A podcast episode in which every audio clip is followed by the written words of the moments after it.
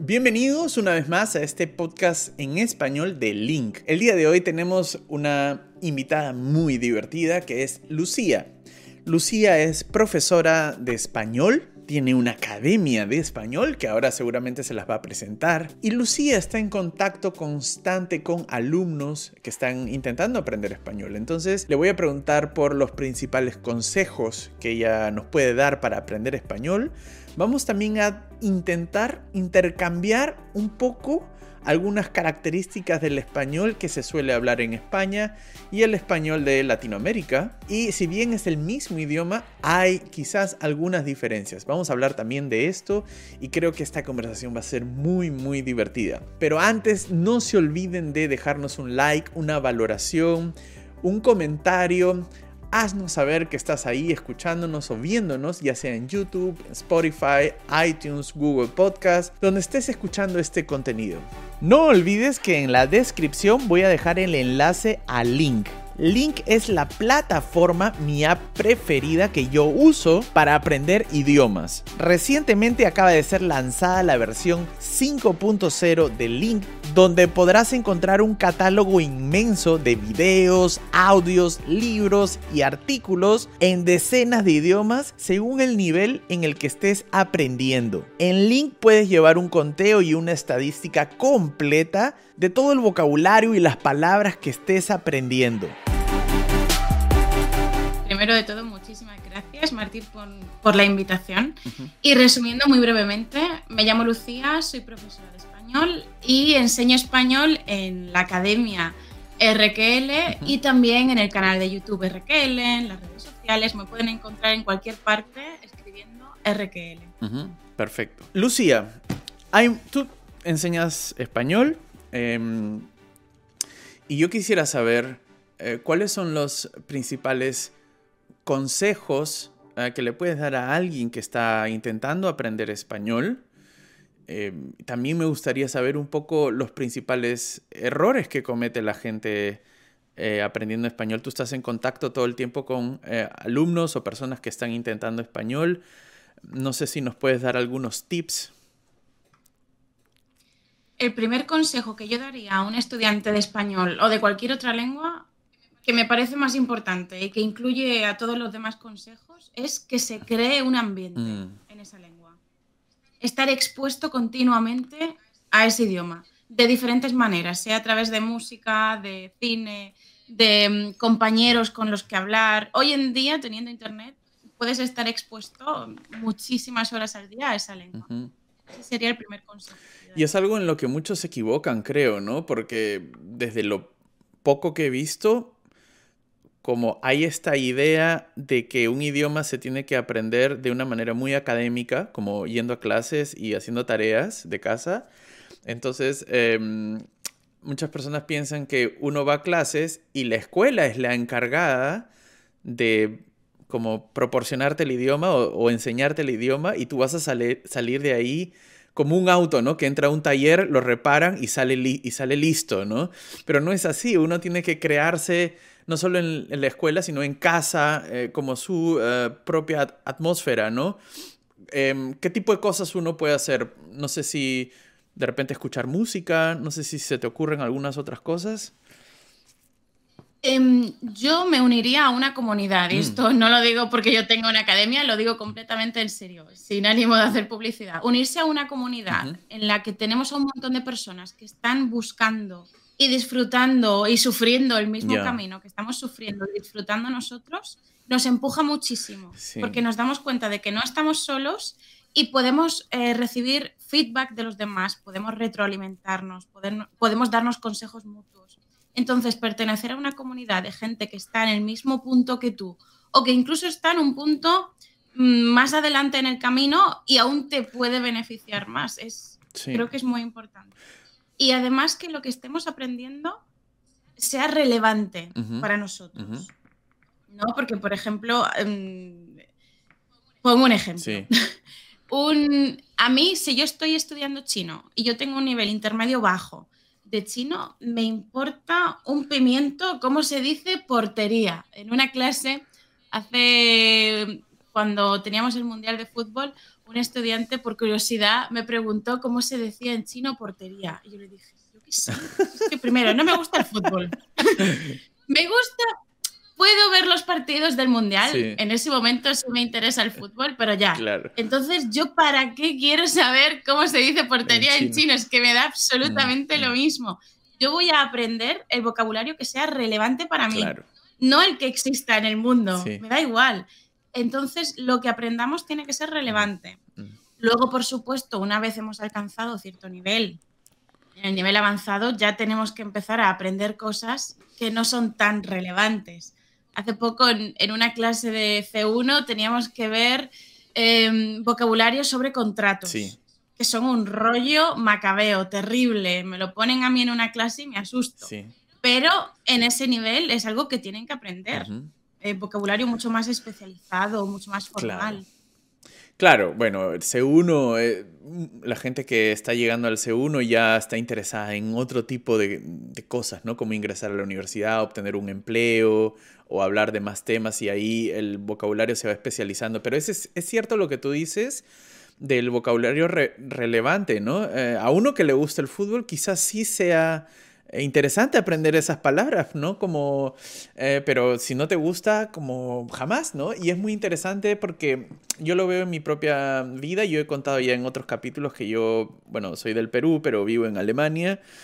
Y me pasa, ¿no? Que hay veces que me encuentro con, por ejemplo, eh, tengo un primo em, que, que, que, es médico acá y cuando me empieza a hablar, las, explicar las cosas de su trabajo, no entiendo nada, porque empieza a sacar palabras en alemán sobre medicina que yo digo, pero es que eso yo nunca lo he escuchado.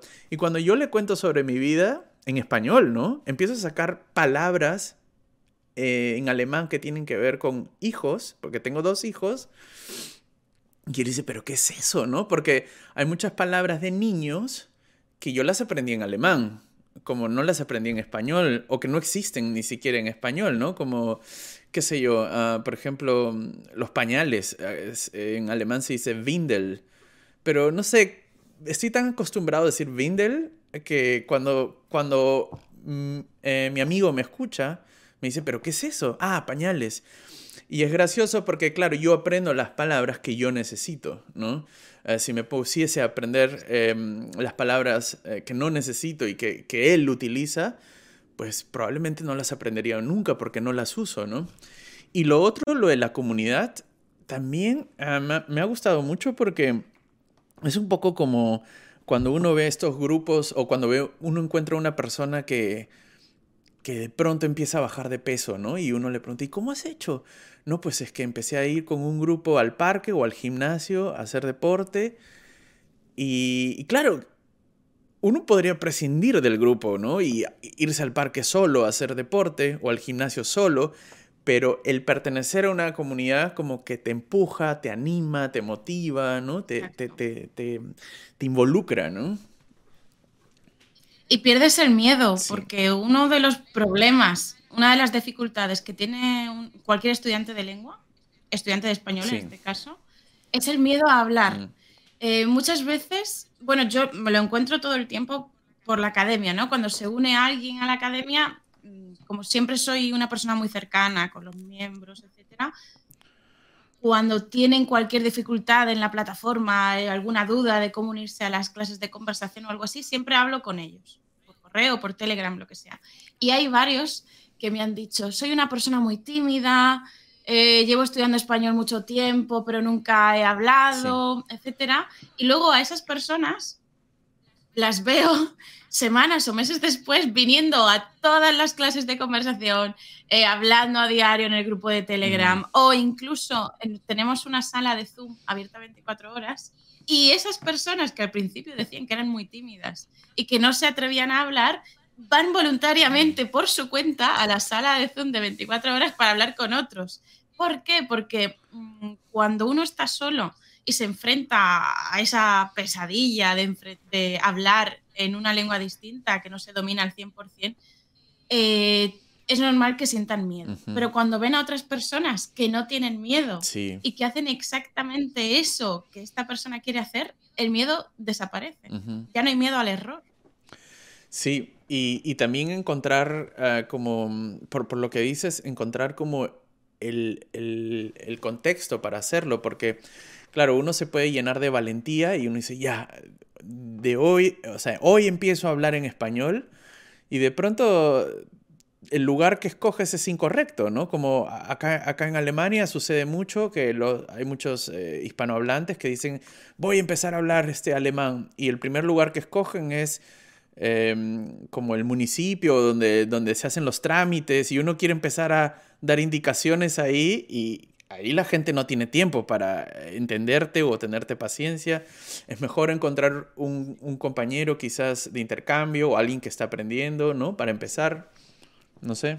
Sí, completamente. Si no tenemos la posibilidad de la comunidad por algún motivo, encontrar a un compañero de lengua mm. con el que hacer intercambios em, me parece fundamental. Un compañero de lengua, un tutor, un profesor, lo que sea, una persona a la que podamos preguntarle dudas. Porque, eh, por ejemplo, otro consejo que yo veo muy importante es escribir. Escribir. Escribir textos. Pero ¿a quién se lo vas a escribir? Necesitamos a alguien con quien comprobar lo que estamos escribiendo.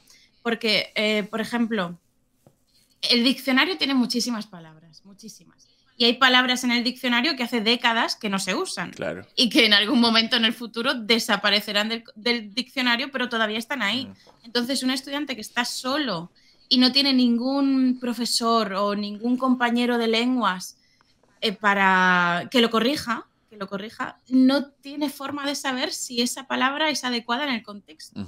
Porque todo tiene que caber dentro de un contexto, un contexto formal, coloquial, el contexto del tipo que sea, pero te, tiene que saber mm, si puede usar esa palabra o no, si se sigue usando, si ya no.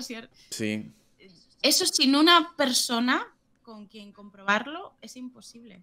Y escribir creo que está muy, em, ¿cómo se dice? Eh, poco es una habilidad que está poco valorada, ¿no? La gente lo que escucho siempre es que nadie quiere aprender a escribir, ¿no? Uno como que se quiere, las personas quieren como saltearse ese skill o esa habilidad y de frente hablar, ¿no? Y a veces escribir, no sé, es importante y es lindo también, ¿no? Como poder eh, plasmar en, un texto como lo que estás pensando y que, y que alguien te lea con paciencia y no estar como apurado por eh, a veces hablar hace que cometamos más errores y escribir nos hace más conscientes de ellos, no sé.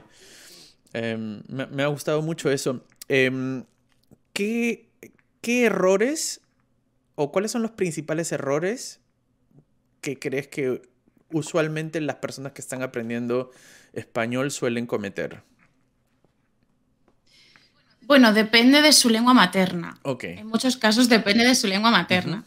Entonces, eh, por ejemplo, si hablamos de, lenguas románicas que sean muy cercanas al español, suelen tener problemas con preposiciones, con preposiciones, ¿no? En francés o en italiano, por ejemplo, si decimos estoy en Madrid, me van a decir a Madrid o algo así.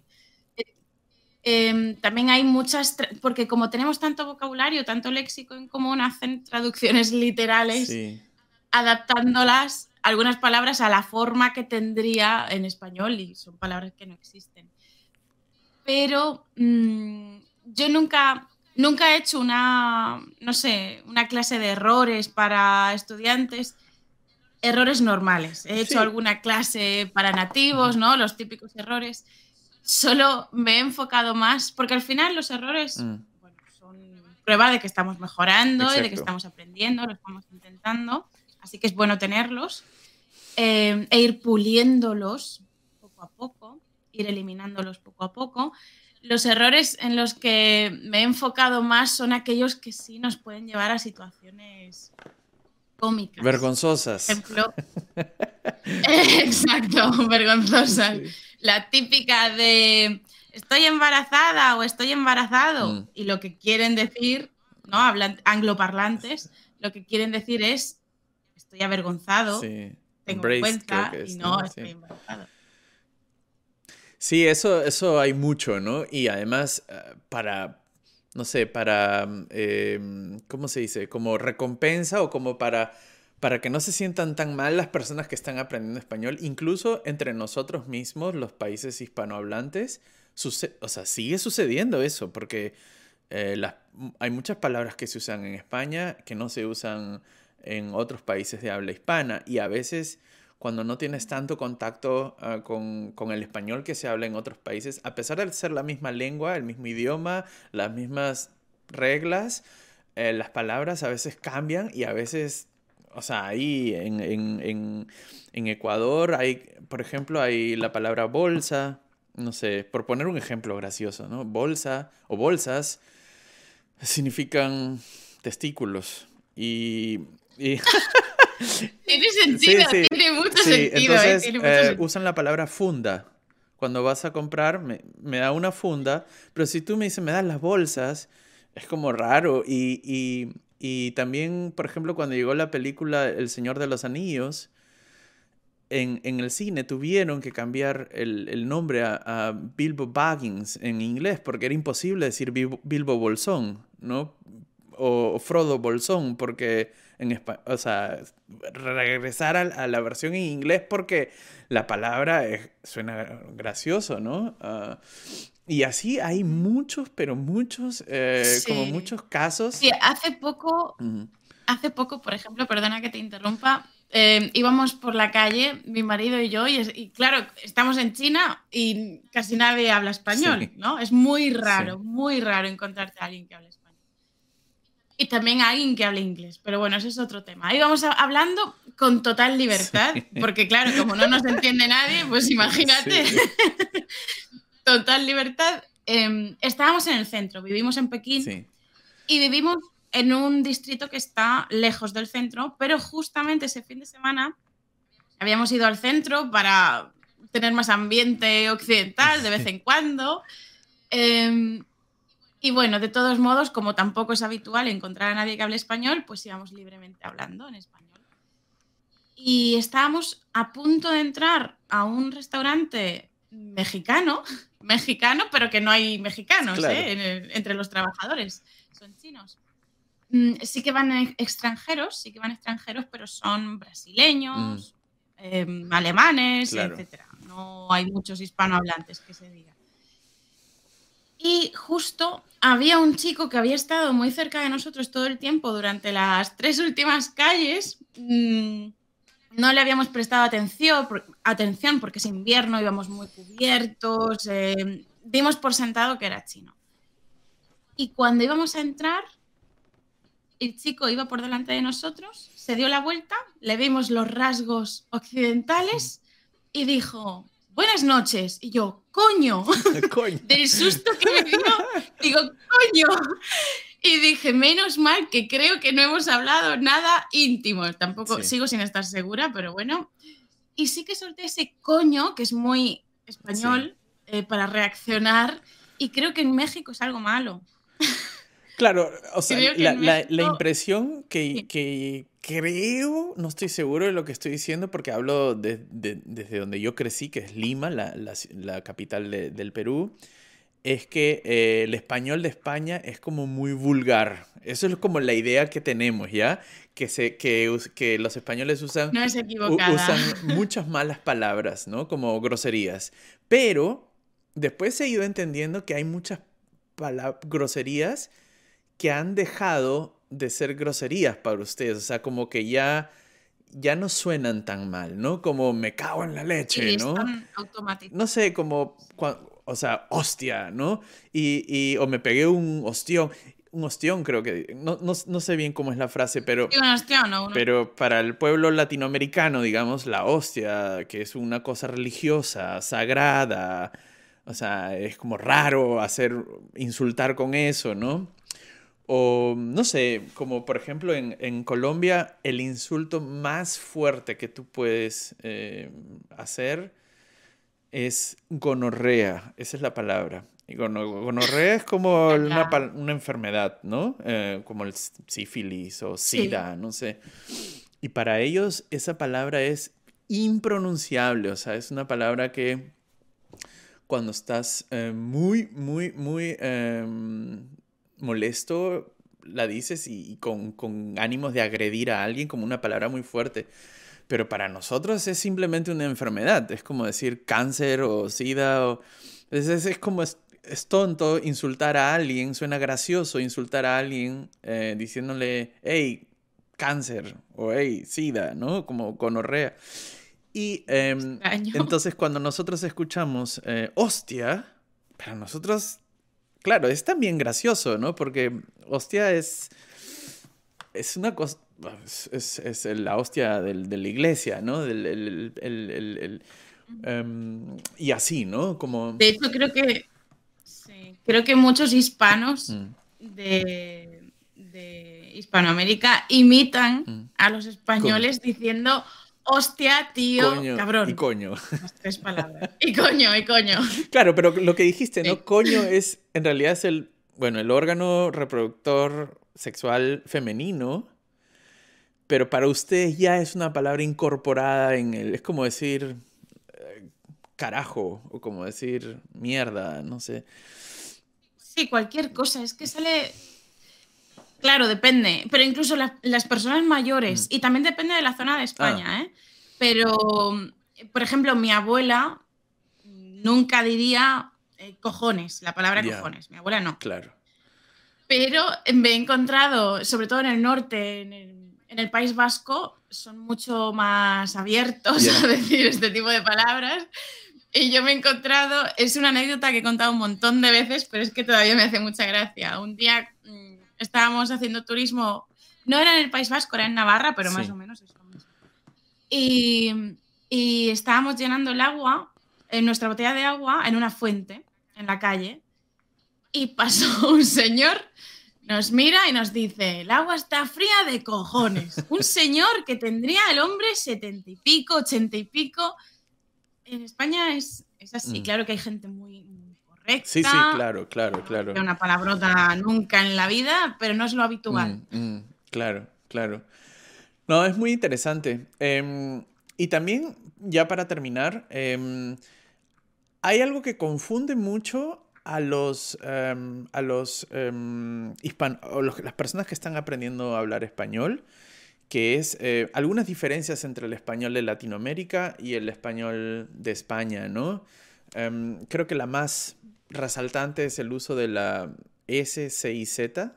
Eh, no sé si tú brevemente quizás lo puedes explicar, puedes explicar cómo se pronuncian. Yo mismo quiero aprender porque en, el español que se utiliza en Latinoamérica casi todo suena como S, ¿no? Como la S, ¿no? Eh, em, sí, raras veces eh, cambia esa pronunciación incluso muchas veces las palabras que están con Z las pronunciamos como S, como hemos, hemos sintetizado toda la S, pero en el español de España se, se respeta aún, um, o sí, se respeta eh, la correcta pronunciación de la C, S y Z. No sé si hay alguna diferencia o es solamente en alguna región de España que se hace esto. Pues eh, primero de todo hay que decir que todo es correcto, es decir, ah, el seseo, el ceceo mm. o la pronunciación llamada estándar, todo es correcto, plenamente aceptado, no, no habría ningún problema. Esos son fenómenos lingüísticos que se llaman seseo. Por una parte, el seseo es pronunciar el sonido mm. de la Z como S. Eso es seseo o sesear. Y, también sucede en España, en algunas partes, eh, por ejemplo en Andalucía, en algunas zonas de Andalucía, pronuncian lo contrario. Convierten el sonido de la S en una Z. Mm. Eso es el ceceo. Y socialmente está mal visto el ah. ceceo, pero es correcto también. Es correcto. Y hace unos años, eh, bueno, creo que hace ya como 15 años o así, estaba mal visto el seseo, por ejemplo, en, el, en los ámbitos públicos. Mm. No podíamos ver en televisión a alguien que seseara. Mm. Español, es decir, una persona de Andalucía, si quería trabajar en, eh, de cara al, público, en la tele o en la radio, tenía que tener la pronunciación estándar o estaba mal visto. Pero ahora, por suerte, no hay ningún mm. problema. Em, y sí, en Andalucía se sesean, pronuncian la Z como S. es decir, en Canarias, en Andalucía, en alguna zona de Murcia, en la Vega Baja. y, en toda Hispanoamérica. Creo que hay algunas pequeñas regiones en Hispanoamérica donde no sé si sea, pero es muy, muy poco. Sí, bueno, lo mismo pasa en, en, en, toda Latinoamérica. En mi país, em, en mi país hay una influencia muy grande del quechua, que es un idioma, el idioma, digamos, de los incas, ¿no? Eh, de las culturas andinas. Entonces, eso influye mucho en el español que se habla en mi país y, por ejemplo, hay muchas palabras que tienen una S al medio y la S terminamos pronunciándola como una J. Por ejemplo, mosca. No decimos mosca, sino mosca, kiosco, cosas así, ¿no?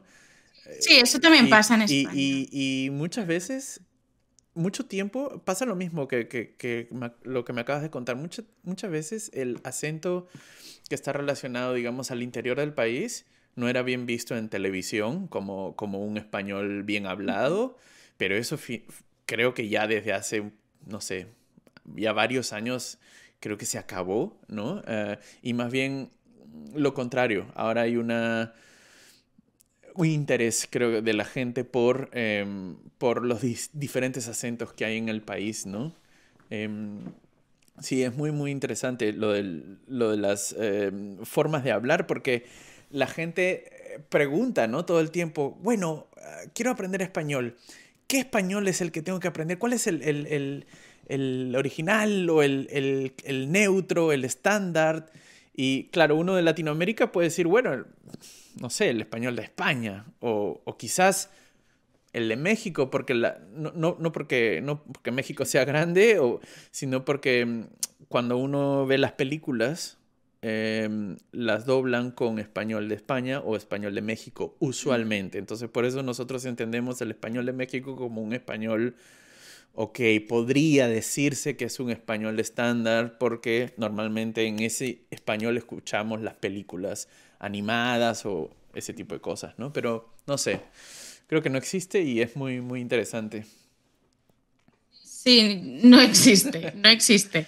Y, no voy a defender el español de España porque, como te decía antes, fuera de micro, sería un poco colonialista, en mi opinión. Eh, aunque venga de España el castellano, el español. Mm, la realidad es otra en la actualidad, así que un estudiante yo creo que tiene que elegir el español que sea más relevante para él. Pienso que si, por ejemplo, vive en Estados Unidos, ¿con quién se va a encontrar? ¿Se va a encontrar con españoles? Pues no tanto. Se va a encontrar sobre todo con mexicanos. Así que, ¿qué español debería aprender? A ver, hay muchos estudiantes en mi academia que no se vayan, estadounidenses, pero pienso que un estadounidense, si se va a encontrar con muchos más mexicanos mm. debería aprender español de México. Claro. Sería más, más relevante. También es una cuestión de gustos, ¿no? muchos estudiantes eligen el país por el sonido, por cómo suena, La, o porque, lo o porque dónde quieren hacer vacaciones, ¿no? Sí, exacto, el país que más le guste. Sí, igual creo que hoy en día el mundo está tan globalizado que yo empiezo a ver, por ejemplo, en, en YouTube gente a la que sigo hace años que ya empiezan a, meter palabras eh, que no son propias de su país, como por ejemplo mexicanos o argentinos en YouTube eh, utilizando la palabra flipar, ¿no? Ah, estoy flipando. Y eso como es, no sé, o por ejemplo españoles que, que no sé, entre broma y broma empiezan a meter cosas argentinas, ¿no? Y dicen, ah, mira vos, mira vos. Haciendo bromas, pero como ya se empieza a mezclar eso, ¿no? Boludo, sí, muchísimas sí, Claro, claro. O en canciones, algunas veces en las. Bueno, las canciones no sirven como referencia, mm. y mucho menos si es requetón, ¿eh? El requetón no sirve para estudiar español en absoluto. Que las cosas en el requetón no tienen sentido. Pero eh, muchas veces en las canciones de españoles podemos escuchar, por ejemplo, estoy pensando en algún rapero. Para rimar, meten la palabra plata. En España no se usa plata como sinónimo de, ah, dinero. Pero no, pero como estamos en contacto, en contacto continuo, como tú dices, con la globalización, con Hispanoamérica, al final eh, no es raro que alguien diga plata como sinónimo, pero no se usa. Se usa que dinero. General dinero, pasta, también. Claro. No tengo pasta. No tengo pasta, claro. Claro, eso es una, em, eso es una palabra que, que, la dices en Perú y se entiende, ¿no? Aunque no la usamos, ¿no? No tengo pasta, ¿ok? En fin, eh, muchísimas gracias Lucía, eh, se nos acabó el tiempo, no sé si nos puedes recordar dónde la gente te puede encontrar y qué estás haciendo ahí. Muy bien, pues me pueden encontrar como RQL, igual que la expresión hacer algo R que R, pero cambiamos la última parte a L de español, lengua extranjera. RQL me pueden encontrar así en Instagram, por ejemplo, en YouTube, em, donde subo muchos vídeos enseñando español coloquial, también un poquito de gramática, cultura española. Tengo también un podcast que se llama RQL para hablar español para estudiantes de nivel intermedio y avanzado. Y también me pueden encontrar a mí y al resto del equipo de RQL en rql.com. Genial. Van a encontrar la Academia de Español y otros cursos para aprender español. Perfecto. Bueno, mucha suerte y muchísimas gracias. Muchísimas gracias, Martín, y un saludo a todos. Chao, chao.